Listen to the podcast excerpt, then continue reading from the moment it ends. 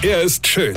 Er ist blond. Und er ist der erfolgreichste Comedian aus Rheinland-Pfalz. Ich werd der Pierpasmus. Exklusiv bei RPA1. Sven Hieronymus ist Rocker vom Hocker. Lasst uns doch mal in der Vergangenheit schwelgen. Also Zeiten ohne Corona, dafür aber mit Weihnachtsmarkt.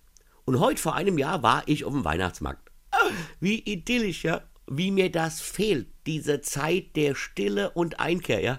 Diese Ruhe, die ich mir sowieso schon das ganze Jahr habe. Aber egal, diese Tiefenentspannung, die einem dort angeboten wird auf so einem Weihnachtsmarkt, ja? Immer nur kurz unterbrochen von dem Klingeln des Kinderkarussells, von besoffene Bängern, dem, nachdem sie wieder Milliarden verspekuliert habe und damit wieder Tausende von Menschen in den Ruin getrieben habe, da am Glühweinstand rumstehe, ja?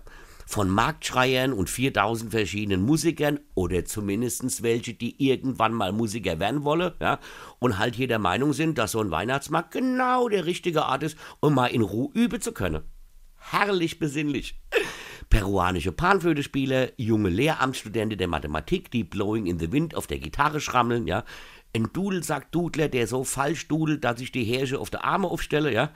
Ein Kinderchor, der leider keinen Proberaum hat und eine Chorleiterin hat, die anscheinend taub ist, ja.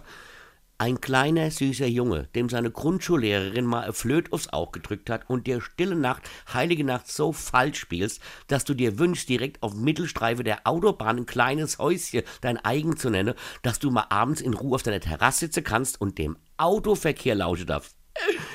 Wie gesagt, so besinnlich, dass ich damals fast Amok gelaufen wäre. Irgendwie hat Corona ja auch was Gutes, ne?